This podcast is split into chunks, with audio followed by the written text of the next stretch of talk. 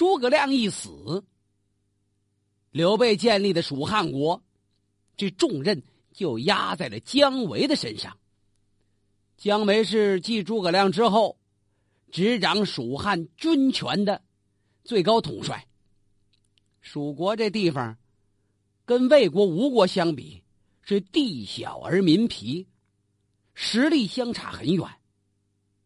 而现在姜维在朝中又受人排挤，朝中谁排挤姜维呀？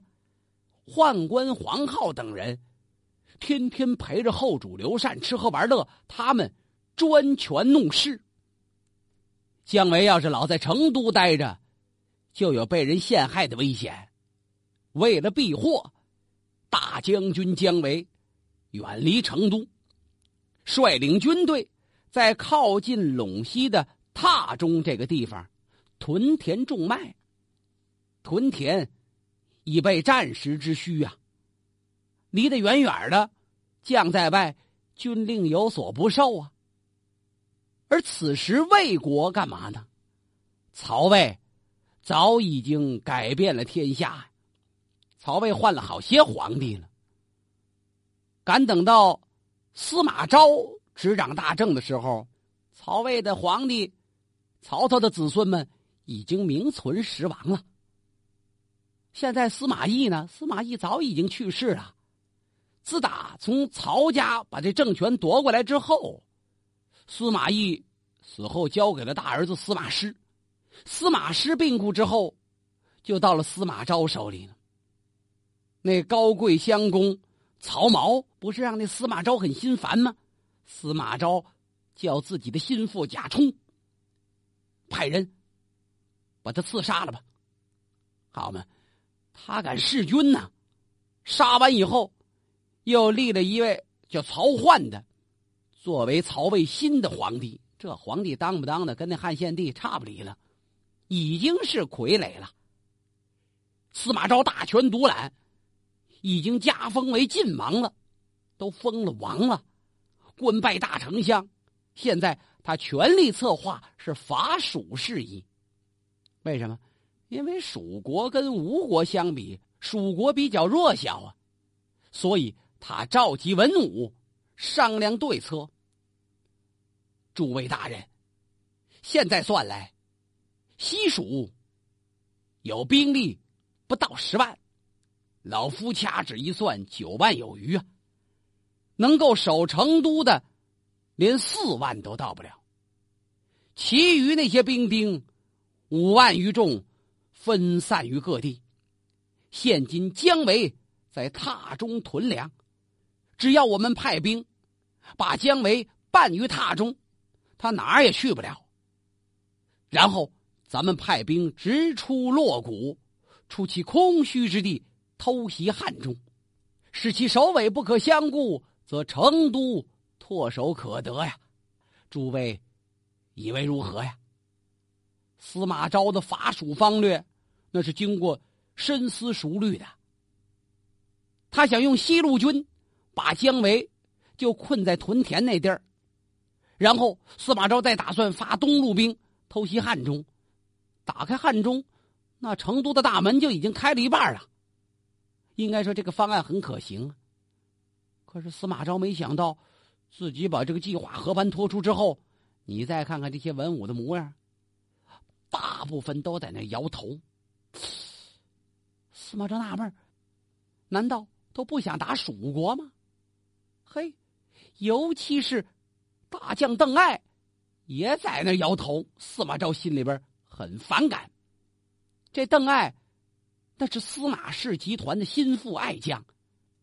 长期参与对蜀作战，应该说司马氏集团对蜀汉国的所有军事部署里边有很多凝聚着邓艾的心血。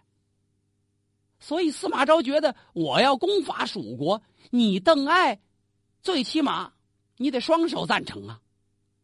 你单手也行，你现在好吗？你反对。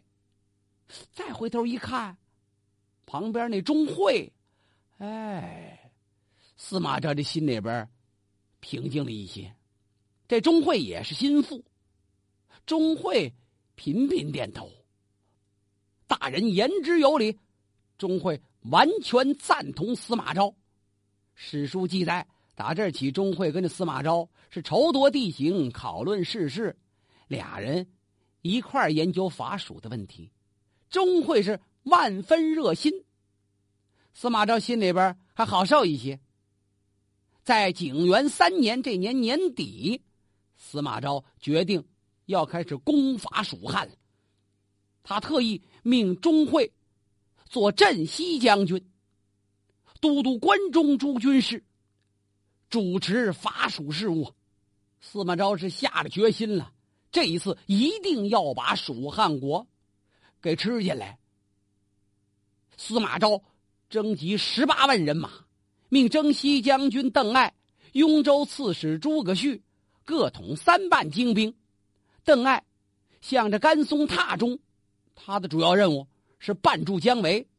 你甭打算东西南北乱跑，你就在这给我待着吧。诸葛绪呢，向五街桥头去截着姜维的归路。你想东顾不行，退你还退不了呢。等于这两支力量去控制住蜀汉的主力兵马。控制住姜维，然后命镇西将军钟会统十万大军，从斜谷、洛谷这两个地方直取汉中。从这个部署来看，那钟会这东路大军无疑是伐蜀的主力了。钟会充任伐蜀大军的主帅，司马昭是费了心思的了。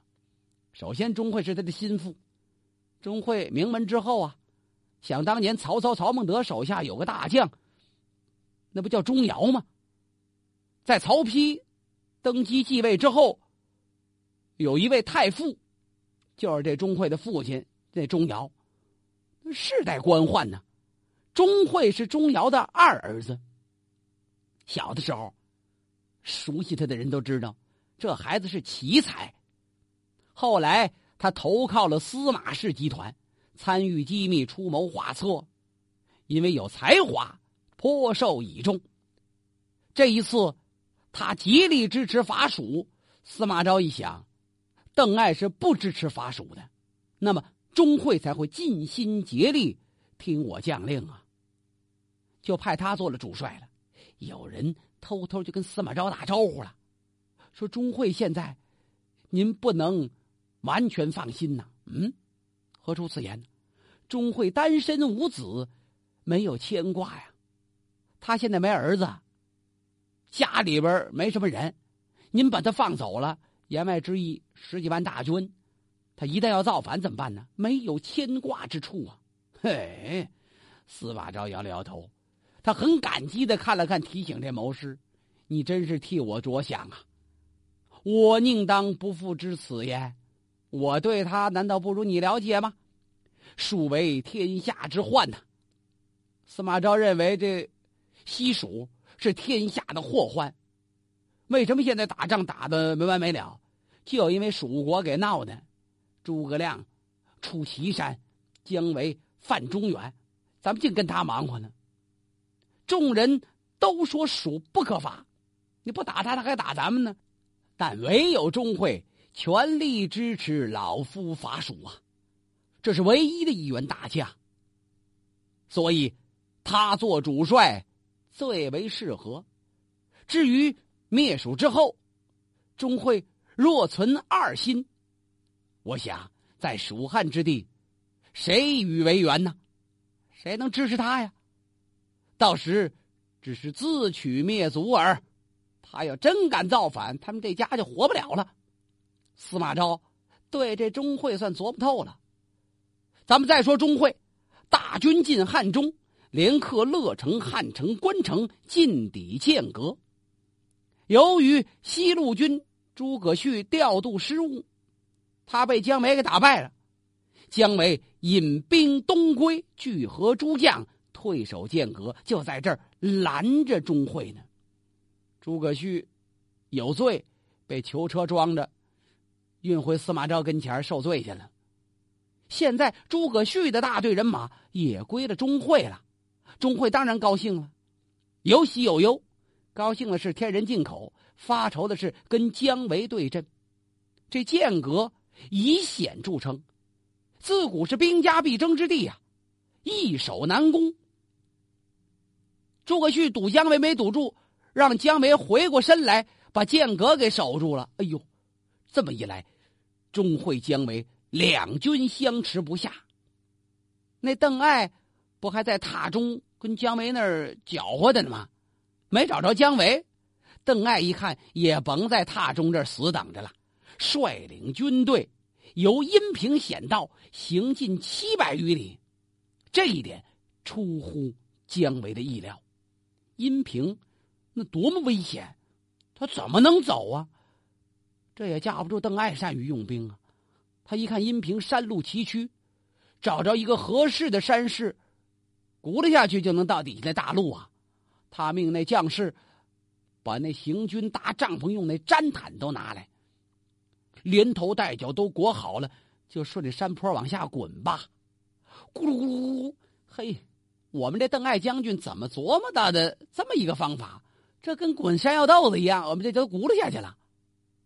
大伙顺顺当当的到了山下，满以为无路可寻，但是路是人找出来的，走出来的。过了阴平，急行七百余里，邓艾带兵马直出江油，进至绵竹。哎呀，这是奇兵天将啊！镇斩蜀将，有一位大将军，叫诸葛瞻。再往前一走，就到了洛县了。这离成都就咫尺之遥了。蜀主刘禅当时就跟热锅上的蚂蚁一样，他是乱了方寸，手忙脚乱，四处乱转悠了。怎么办呢？大伙各抒己见，有的说：“要不咱们就逃跑吧。”告别成都，往哪跑？投奔东吴啊！自古吴蜀联盟。那么孙刘联盟的基础这么好，到那儿吴主能说不管您吗？陛下，咱们奔那儿吧。有的说奔吴国干嘛呀？吴国跟咱们是平起平坐，吴主跟我家陛下，那都是帝王，你到人家那儿，不就等于比人家矮一头了吗？那位说怎么还矮一头啊？现在都要亡国了。有的说：“二位别吵了，别吵了，不用奔东吴，矮一头更没必要受那个耻辱。咱们应该奔南中啊！诸葛丞相在世的时候，不是七擒孟获，平定了南中吗？那儿一定会善待咱们陛下。奔南中吧，什么叫奔南中啊？啊，大人，你想想到南中的道路多么难走啊！兴许咱还没走到呢，就被人家钟会、邓艾的人马给咱们抓着了。”抓着那会儿，那可就不如现在投降了。那万一在半路把咱们就杀了怎么办呢？再看刘禅都哭了。这蜀汉皇帝当的，有大夫乔州拦阻住了众人。诸位大人，言之差矣。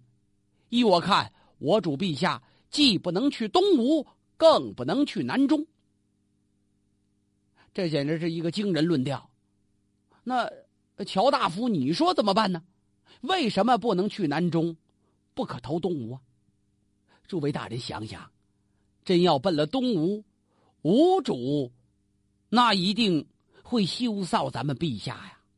咱们陛下本跟他同起同坐，现在屈服于他，在吴魏之间，魏强无数倍。有朝一日，今天魏能灭蜀，明天魏就灭吴。一旦曹魏灭了吴国，难道说让我们陛下再受二次羞辱吗？投靠东吴已经羞辱一次了，跟着东吴主再投靠一回曹魏，二次认降，奇耻大辱也。所以不可奔吴。至于南中，那就更不能去了。想当初老丞相诸葛亮在世，平定南中，这南中之人。他蛮固而不开化，难以定性。当年丞相在世可以平定，事隔多年，再有反复。我们让陛下到南中去，且不说路途遥远，难以行走。即便到了南中，若他们生出反叛之心，岂不是羊入虎口，自取灭亡吗？所以不能去南中。大伙一听，那那乔大夫，您说我们奔哪儿去好呢？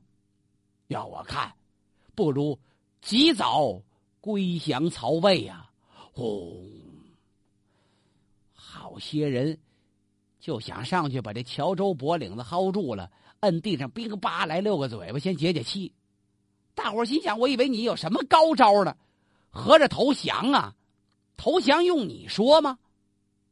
乔州说完，就看着刘禅：“陛下，您自己裁夺吧。”刘禅一听，那那那诸位大人还有什么高见呐？还有什么高见？大伙都不吭声了。既然哪也不能去，听您的吧。对这位后主刘禅，蜀汉国的大臣们也都失望了。您这后主刘禅干什么了？打十七岁继位，您就是喝酒吃肉，酒色歌舞不断，你不理朝政啊？先把大事交给诸葛亮，后又交给姜维，现在宠信黄皓这一帮专权弄事的小人，挤得姜维大将军都奔榻中那囤粮去了。哎呀，再保这样的人，也就没什么劲了。所以大伙都不吭声了。乔州一看，大伙都不反对，陛下，您说吧，就依乔大夫而言，这刘禅甘心做亡国之君呐，他哪对得起？宗庙里立着刘备那牌位呀，刘禅的儿女好多都含悲自杀，觉得这皇帝爹当的够窝心的了。刘禅就投降给了邓艾。刘备建的西蜀经历四十二年，在公元二百六十三年被曹魏司马昭派来的大将给吞灭了。邓艾收降了刘禅。上表向司马昭报喜，他兵进成都，可把钟会气坏了。钟会那儿还被那姜维拦着呢，在剑阁还过不来。钟会这气呀！我现在两队并一队，诸葛绪的人马不也归他了吗？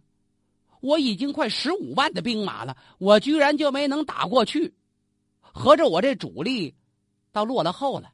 这邓艾他怎么到的成都？都说蜀道难，难于上青天。那阴平根本就过不去呀！钟会没闹明白，姜维还纳着闷呢。这正在绞尽脑汁，要跟这钟会拼命的时候，突然刘禅的诏书到了，告诉前线将士，全都缴械投降。姜维痛哭失声，有好些将士拔剑自刎，大部分人是心灰意冷。这是皇帝说的话呀，再打打什么劲呢？你为国尽忠，国都没了；报效君主，君主都当了臣子了，跟谁拼命，为谁玩命啊？姜伯约被迫归顺了钟会。哎，钟会心里边稍微平衡一些。你邓艾收的是刘禅，我收的是蜀中的将帅之才，是姜维啊。可是觉得还是比那邓艾差点伐蜀当年是我倡导，我跟着那司马昭大将军，忙前忙后，忙左忙右，头功是邓艾的不行啊。钟会这种情绪就表露出来了。姜维多聪明啊，一眼看出了钟会的野心。姜伯约的身份是钟会不能不敬重他，姜伯约的才能是钟会不敢小看他。而姜伯约呢，恰恰又甘心为钟会的副手，时间不长，两个人成朋友了。姜维话里话外总在点醒钟会呀：“大将军，现在您是功成名就了，带着十几万的人马，现在连我们蜀中的兵马，您已经超过二十万了。这二十万大军建奇功伟业，灭了我们蜀汉。”将来功成名就，把大权一交，泛舟湖上，您就学当年那陶朱公范蠡，做一名隐士，该多好啊！钟会很不乐意听这话。伯约，南汉大丈夫正在创业之年，我当什么隐士啊？我没那个瘾。那将军您呢？我呀，总看着邓艾心有反意。对了。姜维就手把这话接过来了。现在钟会将军见齐公伟业大功告成之际，他却巧渡阴平，占了个先。邓艾其人，嗨，不可成为君子。说这话就跟姜维是君子一样。钟会就是讨厌这邓艾，他就派人严格勘察邓艾书信往来。邓艾的书信跟司马昭要互相汇报情况啊，就被这钟会给截下来了。钟会拿过邓艾的信一看，这好办了。钟会有一绝活，善于模仿别人的书法特点。钟会就按照邓艾的笔记。涂涂改改，删删减减，增增添添，写了一封态度傲慢，哎，不懂礼貌，居功自傲，又得要超越司马昭的那么一封信，给司马昭送去了。司马昭本身对这邓艾心存顾虑，当时伐蜀的时候，你就不同意，对他就有一点意见。现在一看邓艾口气傲慢，难道他居功自傲，意欲谋反吗？司马昭暗中传令，让钟会把邓艾装入囚车，押解回京啊。钟会如愿以偿，带着姜维到成都，把邓艾父子打入囚车木笼，就往司马昭那运。运到半道，姜维提醒钟会：“真要放虎归山吗？不如就替司马昭大将军除去心头之患吧。”钟会是杀了邓艾父子啊！钟会杀完邓艾，就觉得没人可以管自己了。邓艾的人马在成都，加上邓艾的人马，算上自己的，这就将近三十万了。我兵出长安，就可以进取中原，天下就不是你们曹魏的，什么司马的，是我钟家的了。就在这个时候，司马昭一封信打破了他的美梦啊！信中说：“我恐怕邓艾不服你管，已派贾充率兵进斜谷，屯兵于乐城。我自己保着皇帝御驾亲征，率十万大军已到长安，咱在长安见吧。你还想从长安出兵？”